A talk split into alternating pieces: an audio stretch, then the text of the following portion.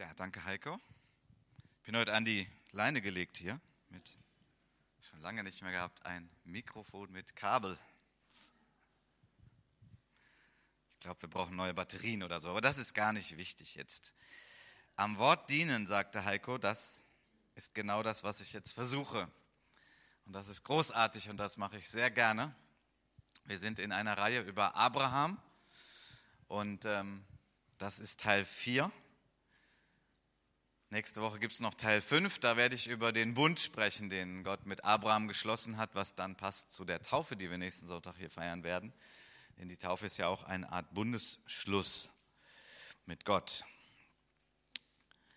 Ja, dieser Text, den wir heute nehmen, hat mich gut herausgefordert. Nicht, weil er irgendwie besonders kompliziert ist, aber weil er doch irgendwie verschiedene Blickwinkel hat und Perspektiven. Es geht um einen Menschen, der mit Gott gar nichts zu tun heißt, der heißt Abimelech. Dann geht es natürlich um Abraham, der mit Gott ganz viel zu tun hat. Und dann geht es auch um Sarah, seine Frau. Und äh, bei dem Ganzen geht es natürlich auch darum, wie wir uns da jetzt irgendwo mit einklinken und wo wir stehen. Es ist ein Text, der über Sünde spricht, wo wir sehen, dass Gott äh, Sünde äh, hasst und dass er sie auch richtet und dass es aber auch Wiederherstellung gibt. Also ein sehr herausfordernder Text. Es ist ein langer Text heute, das mute ich euch mal zu. Es geht um, wie gesagt, 1. Mose Kapitel 20, die Verse 1 bis 18. Wir lesen die jetzt erstmal mal am Stück und dann gehen wir da tiefer rein. So, jetzt müsste ich sie anmachen. Ja. 1. Mose Kapitel 20, Zunächst mal die ersten sechs Verse. Da heißt es, Abraham aber zog von dort in den Negev und wohnte zwischen Kadesh und Schur und er hielt sich als Fremdling in Gera auf. Und Abraham sagte von seiner Frau Sarah, sie ist meine Schwester. Da ließ Abimelech, der König von Gera, Sarah holen. Aber Gott kam nachts im Traum zu Abimelech und sprach zu ihm, siehe, du bist des Todes wegen der Frau, die du genommen hast, denn sie ist die Ehefrau eines Mannes. Abimelech aber hatte sich ihr noch nicht genähert und er sprach, Herr, willst du denn auch ein gerechtes Volk umbringen? Hat er nicht zu mir gesagt, sie ist meine Schwester? Und hat auch sie selbst äh, nicht gesagt, er ist mein Bruder? Habe ich das doch mit aufrichtigem Herzen und unschuldigen Händen getan? Und Gott sprach zu ihm im Traum, auch ich weiß, dass du dies mit aufrichtigem Herzen getan hast, darum habe ich dich auch bewahrt, dass du nicht gegen mich sündigst, und darum habe ich es dir nicht gestattet, dass du sie berührst. Vers 7. So gib nun dem Mann seine Frau wieder, denn er ist ein Prophet und er soll für dich bitten, so wirst du am Leben bleiben. Wenn du sie aber nicht zurückgibst, so wisse, dass du gewiss sterben musst, samt allem, was dir gehört. Da stand Abimelech am Morgen früh auf, er rief all seine Knechte zusammen und sagte ihnen dies vor allen ihren Ohren und die Leute fürchteten sich sehr. Und Abimelech rief Abraham und sprach zu ihm, warum hast du uns das angetan? Und was habe ich an dir gesündigt, dass du so eine große Sünde auf mich und mein Reich bringen wolltest? Du hast nicht mit mir gehandelt, wie man handeln soll. Und Abraham fragte äh, Abimelech fragte Abraham, in welcher Absicht hast du das getan? Da sprach Abraham, weil ich dachte, es ist gar keine Gottesfurcht an diesem Ort, darum werden sie mich wegen meiner Frau umbringen. Auch ist sie wahrhaftig meine Schwester, denn sie ist die Tochter meines Vaters, aber nicht die Tochter meiner Mutter. Und so ist sie meine Frau geworden. Vers 13. Und es geschah, als mich Gott aus dem Haus meines Vaters führte, da sprach ich zu ihr, das musst du mir zuliebe tun, dass du überall, wo wir hinkommen, von mir sagst, er ist mein Bruder. Da nahm Abimelech Schafe und Rinder, Knechte und Mägde und schenkte sie Abraham und gab ihm seine Frau Sarah zurück. Abimelech sprach, siehe, mein Land steht dir offen, wo es dir gefällt, da lass dich nieder. Zu Sarah sprach er, siehe, ich habe deinem Bruder tausend Silberlinge gegeben. Siehe, das soll dir eine Decke der Augen sein für alle, die um dich sind, damit du in jeder Weise gerechtfertigt bist. Abraham aber legte Fürbitte ein bei Gott da heilte Gott Abimelech und seine Frau und seine Mägde, dass sie wieder Kinder gebären konnten. Denn der Herr hatte zuvor jeden Mutterleib im Haus Abimelechs fest verschlossen, um Saras, der Frau Abrahams willen. Ein herausfordernder Text, ein Stück Wort Gottes, das natürlich auch für uns heute gilt. Wir wollen uns das, wie ich sagte, ein bisschen genauer anschauen. Abraham also auf dem Weg und Abraham übrigens ein Flüchtling. Ja, da steht Fremdling, ein Flüchtling. Etwas, was für uns sehr aktuell ist. Er ist unterwegs, er ist nicht mehr in seiner Heimat. Und wir wissen, Abraham ist von Gott erwählt.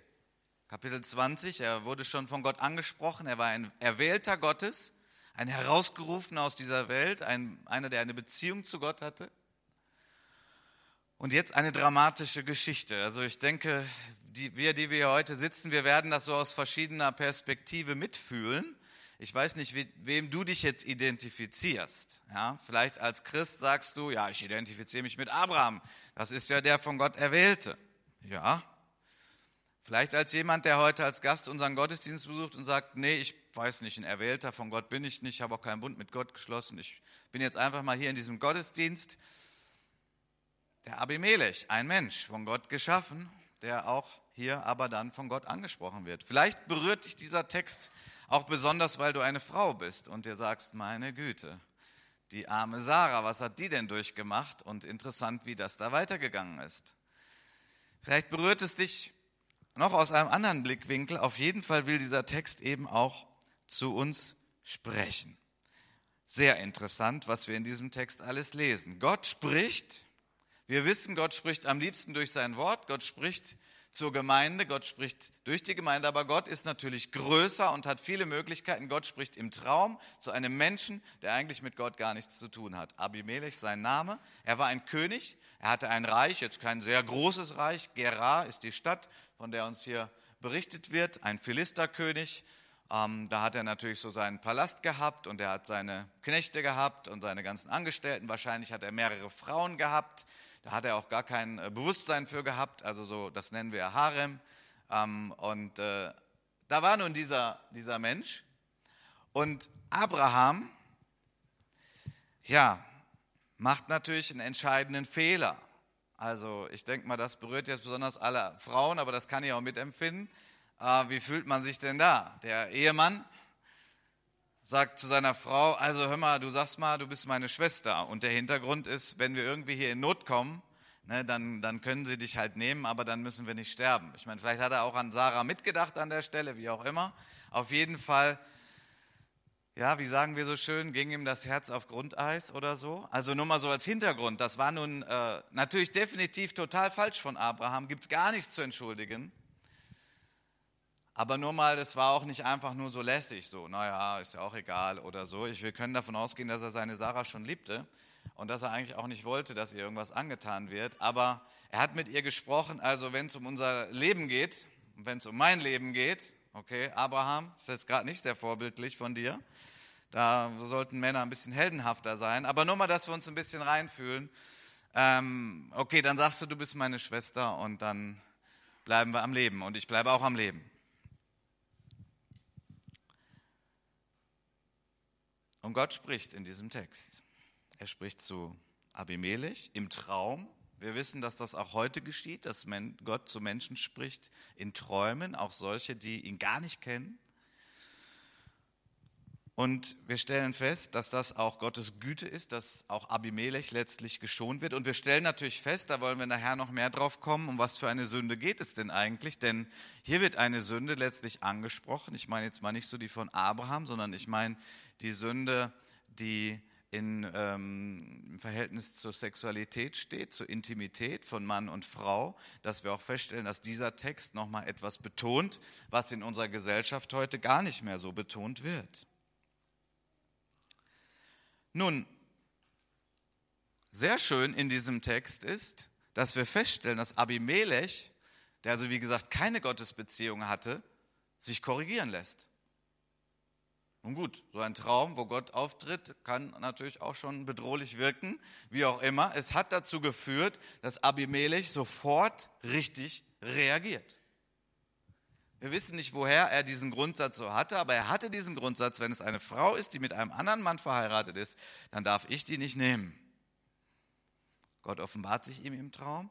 Er reagiert mit Gottesfurcht und er ist auch entsetzt, wieso der Abraham ihm da nicht die Wahrheit gesagt hat.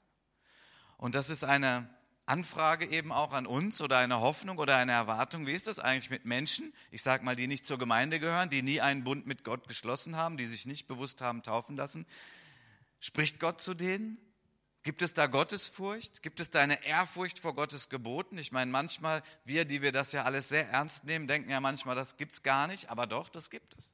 Dieser Mann, Abimelech, er reagiert genau richtig. Er lässt sich korrigieren von Gott. Er sagt, oh, das ist ja furchtbar. Nein, ich wollte keine Frau berühren, die mit einem anderen verheiratet ist. Und er macht es ja, er geht auch ganz straight dann vor und er sagt direkt, er holt all seine Knechte, die er in seinem Palast so hat, alle Leute zusammen und er sagt, ich möchte euch das allen sagen. Ich hätte da beinahe einen großen Fehler gemacht. Und Leute, hier hört es mal, es gibt einen Gott, und wir wissen nicht, wie tief er davon berichtet hat, dass Gott ihm begegnet ist, aber er sagt, es gibt einen Gott und er hat auch Gebote gesetzt und die hätte ich beinahe gebrochen, aber das wollen wir doch hier alle nicht. Erstaunlich. Nun, was wir von Abraham lesen, ist nicht ganz so toll. Er hat sich auch zum einen total geirrt, denn seine Sorge war ja, die werden mich hier umbringen, weil hier ist gar keine Gottesfurcht. Ja, das sind alles so Kannibalen, sage ich jetzt mal ein bisschen übertrieben. Das sind alles so Menschen, die werden einfach nur alles machen, was sie wollen. Und Abraham hat sich völlig geirrt. Er hat gesagt, ich dachte, hier ist keine Gottesfurcht, deswegen habe ich so gehandelt, aber es war Gottesfurcht da. Abraham kommt mir ein bisschen vor, als wenn er so Ausreden sucht, ja ja, Gott hat mich geführt und ja, Gott, ich gar nichts für, dass ich jetzt hier bin. Ich meine, in meiner Heimat, da wäre das alles gar nicht passiert. Ja, und das ist ja auch meine Schwester.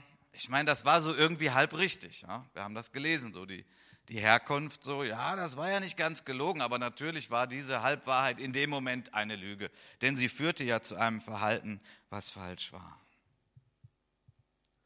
Interessant ist, wie Gott eben damit umgeht. Gott richtet Sünde. Er straft Menschen aufgrund von Sünde. Wir lesen ja am Ende des Textes, dass alle Frauen in diesem Palast und in diesem Reich, diesem Reich von dem Philisterkönig Abimelech, Gera, unfruchtbar von Gott gemacht wurden. Wow. Das ist nicht schön, aber das war wie eine Warnung. Und wir lesen ja am Ende, dass Gott das auch wieder hinweggenommen hat. Das größere Urteil, was Gott schon beschlossen hatte, war ja der Tod, wenn Abimelech gesündigt hätte. Ein sehr interessanter Text, weil er eben auch davon spricht, wie Gott mit der Sünde umgeht in dieser Welt. In dieser Welt und im Leben von Gläubigen. Und nochmal kurz wieder zu Abraham. Mann, oh Mann, Abraham. Also muss man schon sagen, das ist kein Heldenstück, das ist genau das Gegenteil. Und die Bibelleser unter uns wissen, dass eigentlich das, was er da gemacht hat, nämlich sag mal, du bist meine Schwester, das hat er ja schon mal gemacht, wisst ihr das? Das war noch nicht mal zum ersten Mal, das war jetzt wiederholt. In 1. Mose 12, glaube ich, lesen wir das. Da ist es gegenüber dem Pharao, also einem anderen weltlichen Herrscher, dass er eigentlich genau dieselbe Masche durchzieht und äh, auch da sagt, sag mal, du bist meine Schwester. Nun, wir wollen anschauen, was das eigentlich für uns auch heute bedeutet oder was dieser Text so alles mit sich bringt und was Gott hier uns zu sagen hat. Das Erste, was ich hier raushole, ist, Gott schützt die Schwachen. Gott schützt die Schwache. Das äh, schwächste Glied in dieser Kette war die Sarah. Als Frau. Sie hat da, denke ich, kaum irgendwie andere Möglichkeiten gehabt. Sie hat zwar irgendwie da eingewilligt und Abraham hat ihr das vorgeschlagen und ja, sie hat es irgendwie mitgemacht. Wir wissen nicht genau, was in ihrem Herzen so alles war. Aber ich denke mal, sie hatte auch irgendwie kaum eine andere Chance, etwas anderes zu tun. Gab ja keine Gleichberechtigung, keine Menschenrechte. Sie hätte sich jetzt nicht irgendwo hinwenden können an irgendwelche anderen. Ähm, das waren noch ganz, ganz andere Zeiten. Und ich weiß nicht besonders als Frau, aber auch wir Männer können da sicherlich mitfühlen. Also dieses Man ist eigentlich verheiratet mit einem Mann, jetzt wird man da irgendwo in einen Harem gebracht und der König wird irgendwann kommen und wird sich auch intim ihr nähern wollen.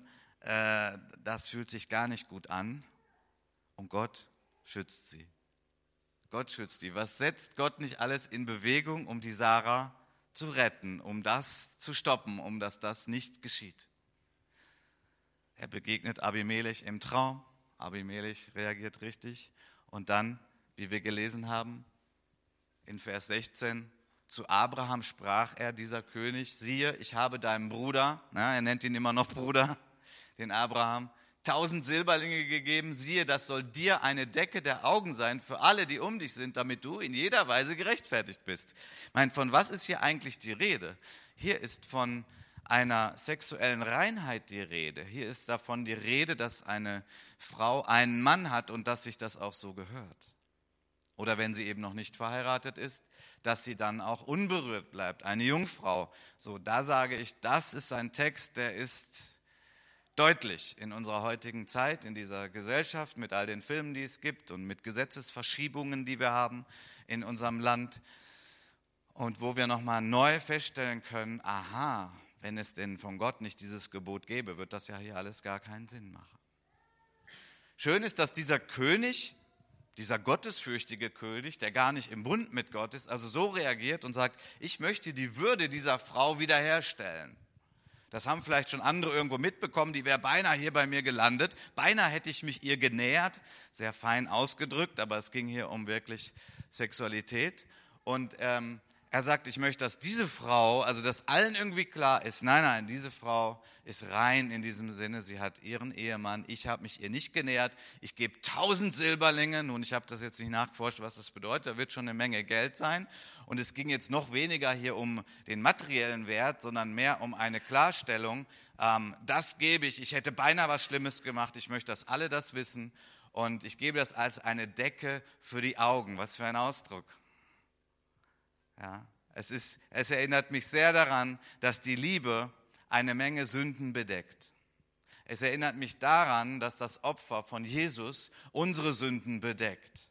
Es erinnert mich daran, dass Jesus für ein paar Silberlinge, für ein paar Taler verraten und verkauft wurde. Und es erinnert mich daran, dass Jesus Christus sein Leben gab als ein Sühnegeld, als Erlösung für uns alle, damit unsere Schuld bedeckt ist und wir uns nicht mehr schämen müssen für Gott, sondern vor Gott dastehen können und unsere Würde zurückbekommen haben von Gott. Das erinnert mich alles daran und sehr schön. Es wird uns nicht weiter berichtet, aber ich glaube, Sarah ging es da gerade richtig gut. Ja, sie ist nicht unsittlich berührt worden und sie kommt aus der Geschichte raus und es wird nochmal deutlich gesagt, Sarah ist eine reine Frau und das sollen alle wissen. Und sie gehört nur dem Abraham, ihrem Ehemann. So diese Ehe, das ist von Gott und das ist von Gott so angelegt. Was wir feststellen, ist, dass, weil Gott ja nun auch mit Abimelech hier spricht, einem Menschen, der ihn eigentlich gar nicht kennt, dass die Ehe eine Ordnung ist für alle Menschen. Die Ehe ist eine Ordnung für alle Menschen. Die Ehe, es, es gibt ja Regelungen und Ordnungen, die sind für die Gemeinde. Die sind nicht für die ganze Welt. So das Abendmahl, das feiern wir in der Gemeinde. Das ist eine Ordnung, die Gott eingesetzt hat in der Gemeinde. Das feiert nicht die Welt. Die Welt kann das auch gar nicht ganz verstehen. Das verstehen Menschen, die Jesus Christus persönlich kennen. Die verstehen es, ich sage mal, richtig. Und so gibt es manche Regelungen, ja. In der Gemeinde gibt es Älteste, also Menschen, die berufen sind zum Leitungsdienst. Wie findet man die? Welche Qualifikationen brauchen die? Und so weiter. Das lesen wir alles in der Bibel. Ist für die Welt ziemlich uninteressant. Aber es gibt Dinge, die sind auch für die ganze Welt wichtig, weil unser Gott der Schöpfer der ganzen Welt ist und weil er Ordnungen geschenkt hat, die gelten für die ganze Welt. Ob die Welt das nun will oder nicht, das ist aber so. Die Ehe gehört dazu. Die Ehe ist eine Ordnung, die Gott gesetzt hat. Er schuf Mann und Frau und er schuf sie für diese exklusive Beziehung in einer Ehe, darin zu leben. Und das hat auch mit sexueller Reinheit zu tun. Gott schützt die Schwachen. In diesem Fall die Sarah. Ihre Ehre und Würde wird wiederhergestellt. Und ich glaube, das ist zutiefst Gottes Motiv, nicht nur bezüglich sexueller Reinheit. Das ist zutiefst Gottes Programm und das ist sein Auftrag. Gott möchte die Würde des Menschen wiederherstellen. Die Menschen, wir haben das ja auch in der Menschenrechtscharta, wie das heißt, diese Grundgesetze, so die Würde des Menschen ist unantastbar. Ja, es ist ein toller Vorsatz, den sich die Menschheit gegeben hat in dieser Konvention der UNO. Aber wir stellen ja fest, dass das ja bei weitem gar nicht funktioniert. Die Armen werden ausgebeutet. Ja, Schere Armreich wird immer größer. Kriege, Bürgerkriege und, und, und. Das ist ja ein Riesenthema. Ausbeutung von Kindern, Kindersoldaten, Kinderarbeit und ach, ich weiß gar nicht. Da kriegen wir gar kein Ende hin. Das ist auch nicht Schwerpunkt meiner Predigt heute. Aber was ich weiß, dass unser Gott ein Gott ist, der die Würde wiederherstellt.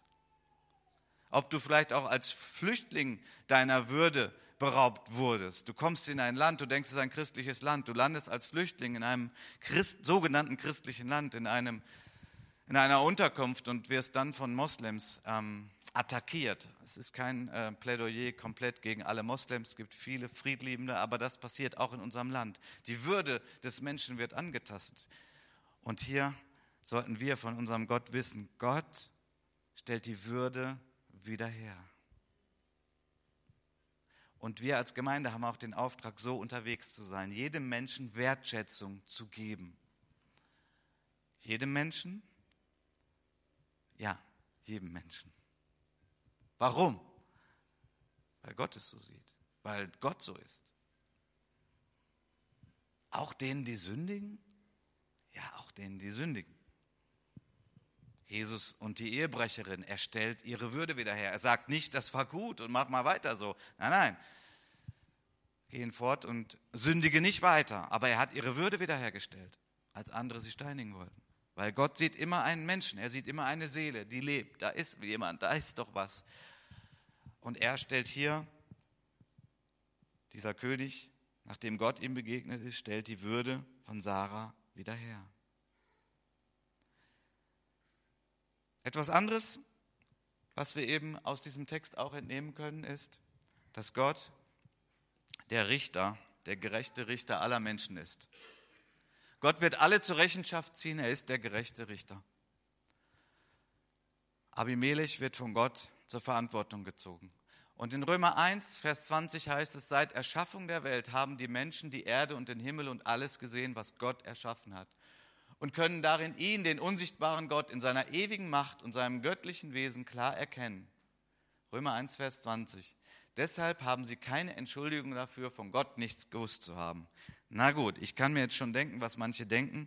Ja, aber die gar nicht so an Gott glauben, so die Atheisten und die, die sagen, Gott, die, die Erde wurde ja gar nicht von Gott geschaffen. Das gab ja mal irgendwann so einen Knall von irgendeiner Chemie, die äh, wissen wir auch nicht, woher die dann kam, aber egal. Ähm, na, also ich sag mal, vor mir musst du dich da nicht rechtfertigen, ich bin nicht Gott, aber bei Gott kommst du damit nicht durch.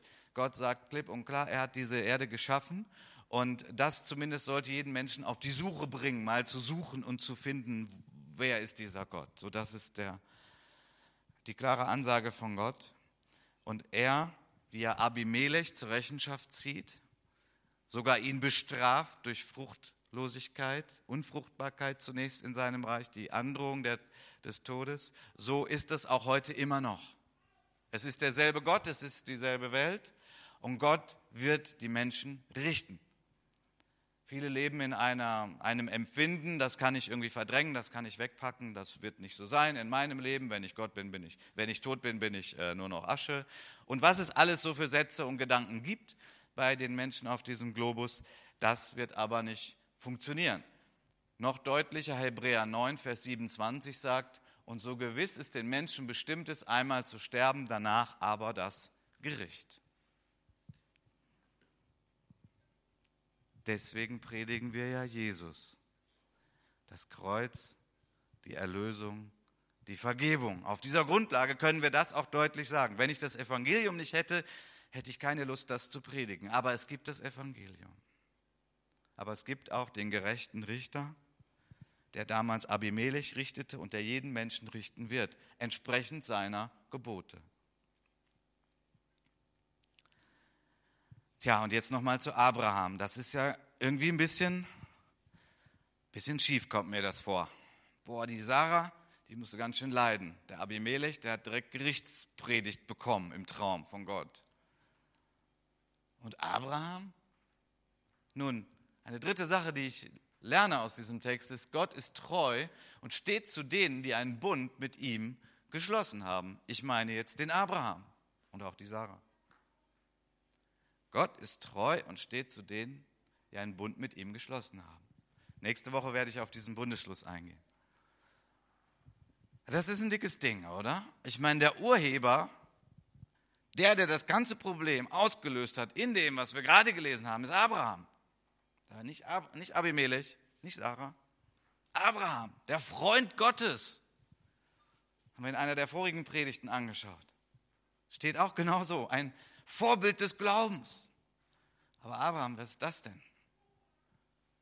Erst gegenüber dem Pharao und jetzt nochmal dasselbe. Und das ist keine Kleinigkeit. Hier ging es um die Reinheit seiner Ehefrau. Abraham. Mann, oh Mann.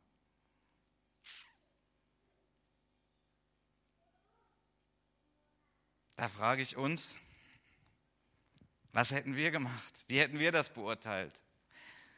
Ich sage jetzt mal, und damit rühme ich mich nicht, aber ich hätte, wenn ich Gott gewesen wäre, überlegt, naja, eigentlich wollte ich auf ihm ja ziemlich viel aufbauen, so die Heilsgeschichte und alles.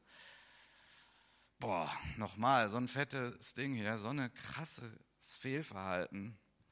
Abraham, ich weiß nicht, also ob das noch geht. Da muss ich mir eigentlich jetzt doch mal einen anderen aussuchen.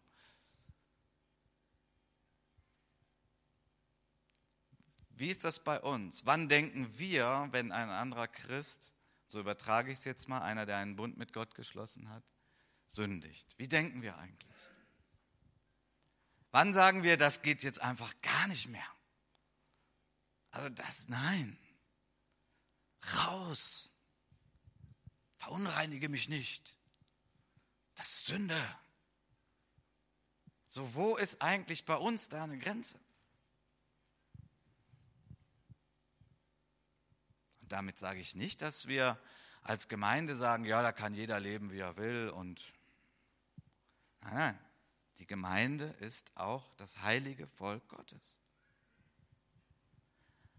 Aber wo ich ein bisschen mit euch hin will, ist, wenn du jetzt die Steine auf Abraham wirfst, dann frage ich dich und mich, okay, wie viele Steine hätten schon auf mich fallen sollen? Wann hätte Gott bei mir nicht schon sagen können, okay, Carsten, das reicht nicht mehr. Da versagt. Nee, Erlösung auch nicht mehr. Das reicht nicht. Zu oft nochmal wieder gesündigt. Wo, wer zieht eigentlich wo da die Linie? Ich bin froh, dass Gott das macht. Und Gott steht zu denen, die einen Bund mit ihnen geschlossen haben. Sage ich jetzt ja, die können dann sündigen, wie sie wollen? Nein, habe ich überhaupt nicht gesagt.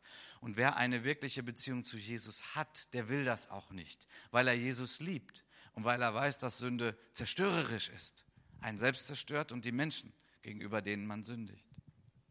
Ich hoffe, wir kriegen das irgendwie zusammen. Also in diesem Text haben wir sehr deutlich Gott den Richter, der die Sünde beurteilt, verurteilt und der auch richten wird.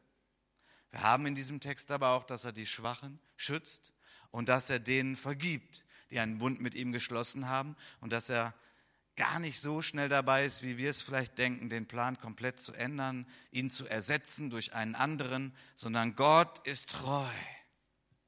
Er steht dazu. Und diese Treue sollte dazu führen, dass unsere Gottesfurcht wächst, dass wir die Gnade noch besser verstehen und dass wir weitergehen. Mit Abraham hat er es so gemacht.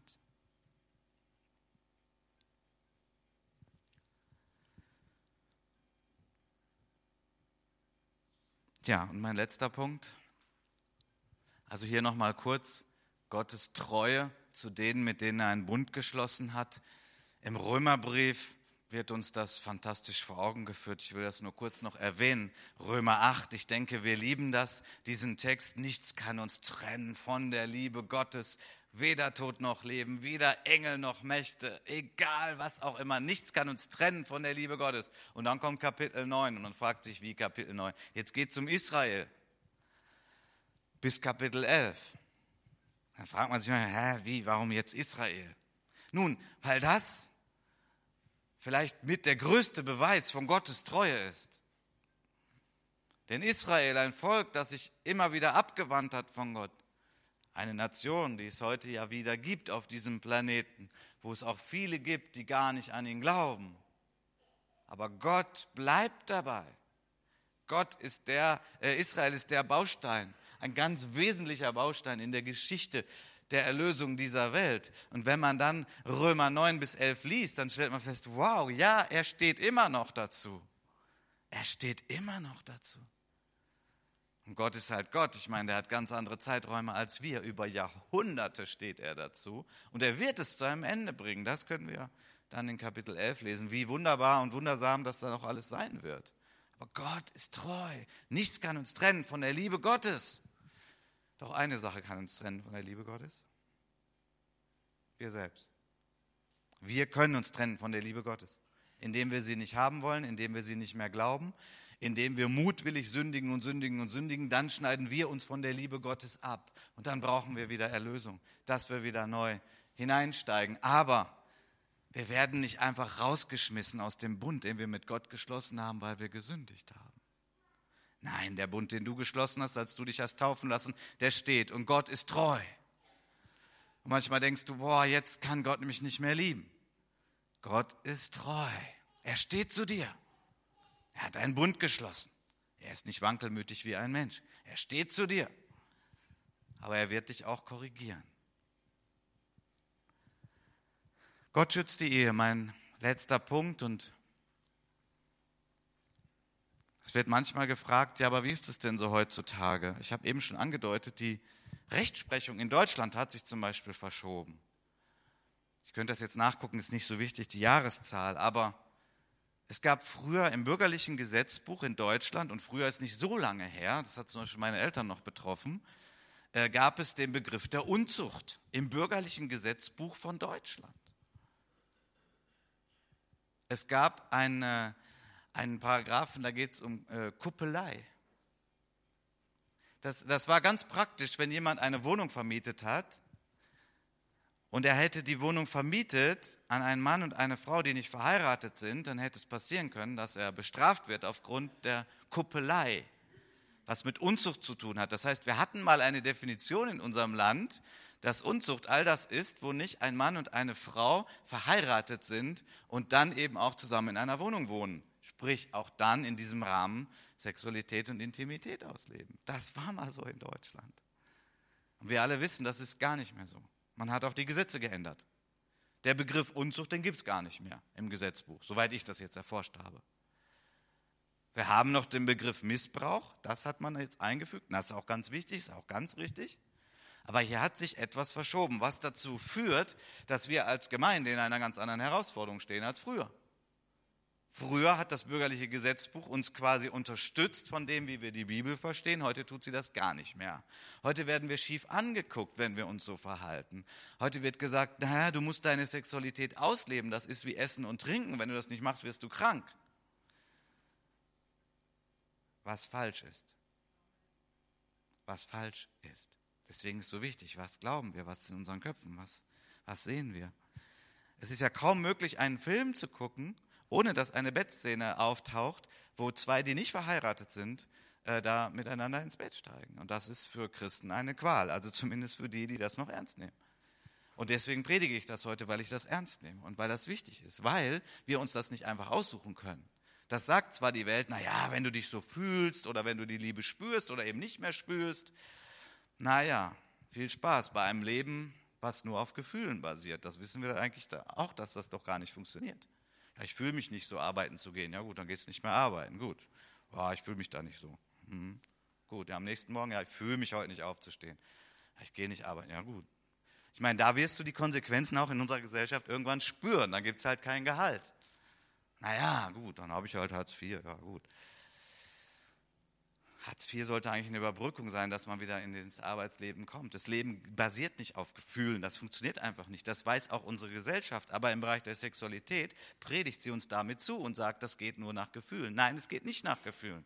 Es geht danach, einen Bundesschluss zu, äh, zu haben mit einer Frau, mit einem Mann. Das ist dann der Ehemann und die Ehefrau. Und da hinein gehört die Sexualität. Und das ist ein guter Rahmen. Ein guter Rahmen, eine Ordnung Gottes. In der Ehrfurcht vor Gott sage ich, ja Herr.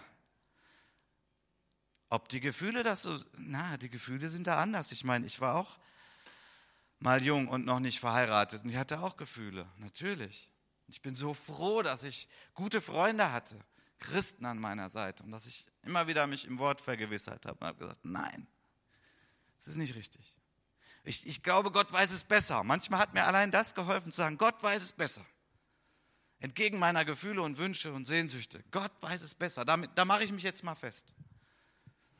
Und das ist ein ganz, ganz guter Grundsatz überhaupt, sich an Gott und seinem Wort festzumachen. Auch, ich sag mal, auch wenn du das noch nicht verstehst. Auch wenn deine Gefühle alles andere rufen und schreien. Die Sexualität gehört in die Ehe. Deswegen habe ich nochmal diesen Text hier in 1. Korinther 7. Aber man wird auch immer wieder mal gefragt, wo steht das überhaupt in der Bibel? Nun gut, das steht schon an einigen Stellen. Übrigens finden die Leute, die wirklich die Wahrheit finden wollen, die finden das auch. Die lassen sich auch da raten. Es gibt aber auch Menschen, die sind total festgelegt, die wollen das gar nicht und dann kannst du eigentlich nur für sie beten. 1. Korinther 7, 7 bis 9. Da sagt der Paulus, ich wünschte, jeder könnte unverheiratet leben, wie ich es tue. Okay, er hat den Ruf zur Ehelosigkeit da gehabt und ähm, hat das auch genutzt, viel tun zu können und so weiter. Aber wir sind nicht alle gleich, sagt er. Ja, danke, Paulus, du verstehst mich. Gott schenkt manchem die Gabe der Ehe und anderen die Gabe, unverheiratet zu leben. Den Unverheirateten Verwitweten sage ich aber, dass es besser ist, so wie ich, unverheiratet zu bleiben. Doch wenn sie sich nicht enthalten können, sollen sie heiraten. Es ist besser zu heiraten, als von unerfülltem Verlangen beherrscht zu werden. Nun, dieser ganze Text macht nur Sinn, wenn Sexualität in die Ehe gehört. Sonst würde dieser Text hier überhaupt keinen Sinn machen. Ja? Denn äh, dann kannst du ja auch sagen, ja, ich habe hier un unerfülltes Verlangen und das lebe ich halt aus, mit wem ich will. Äh, aber hier ist ja von heiraten und von Verlangen die Rede. Und er sagt, okay, wenn dieses Verlangen, wenn du nicht die Gabe der Ehelosigkeit hast, die es gibt, es gibt tolle Menschen, die das von Gott haben, die das leben, die glücklich sind. Ja, müssen auch die Verheirateten nicht mal gucken, oh du Armer, du Armer, du bist nicht verheiratet. Nee, nee, es gibt Menschen, die leben intensiv mit Gott, die leben für Gott, die haben Beziehungen, ja, wie auch immer, Kleingruppe, kommunitäres Leben, wie auch immer. Und das ist ganz okay, das geht, weil das ist ja nicht ein Grundbedürfnis wie Essen und Trinken und Schlafen. Nein, ist es nicht. Aber für alle, die sagen, ich bin berufen von Gott zur Ehe, dann bitte suche in Würde deinen Partner und heirate. Ja, muss ich einen Trauschein dafür haben? Nun, das ist eine Frage an die Kultur. Ja, bei uns ist es so, an die Gesellschaft. Wie ist es geregelt? Bei uns ist es der Standesamt und dann, wenn wir denn Christen sind, dass wir in der Gemeinde heiraten. Das ist das komplette Ding, um zu heiraten. Nun gut, ihr Lieben, ich möchte schon mal das Lobpreisteam nach vorne bitten. Wir sind am Ende der Predigt und möchte euch bitten, aufzustehen.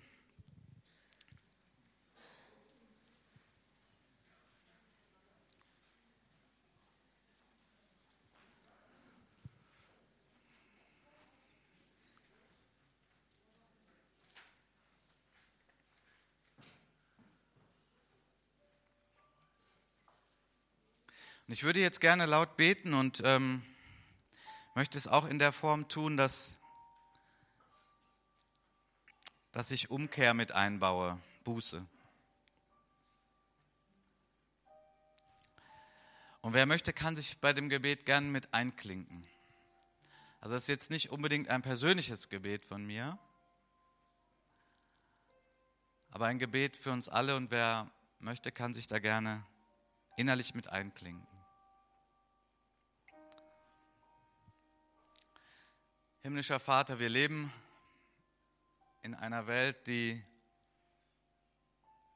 deine Gebote im Großen und Ganzen nicht sucht und nicht will.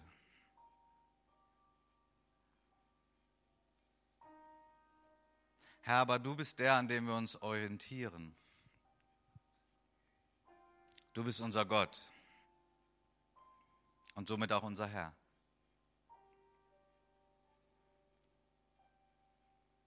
Herr, und wir wollen dich um Vergebung bitten für all die Unreinheit,